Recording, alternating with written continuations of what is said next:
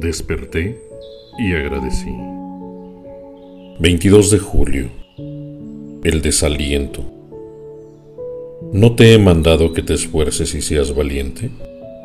No temas ni te desmayes, porque el Señor tu Dios estará contigo donde quiera que vayas. Josué 1.9 Una de las armas predilectas con que el diablo ataca a las personas es el desaliento. Trata de que pongas la mira en tus errores, pecados, flaquezas y fracasos. Se pasa la vida criticando todos los defectos y faltas, los cuales amplifica, exagera y desproporciona increíblemente. Esta es una de las tácticas favoritas del diablo.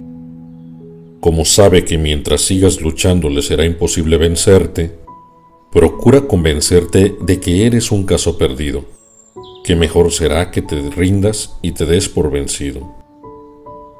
¿Qué es el desaliento? Es la falta de aliento, la pérdida de ánimo y de valor como consecuencia de falta de fe. La fe viene de oír la palabra de Dios. Romanos 10:17. De ahí que cuando estás desanimado, el remedio más rápido y eficaz es empezar a orar y recitar versos de las escrituras, a leer la palabra y a decirle al diablo que es un mentiroso. Hay que combatir el desaliento con la oración y la palabra. Entonces, crecerá tu fe, las dudas desaparecerán y te pondrás en camino a la victoria.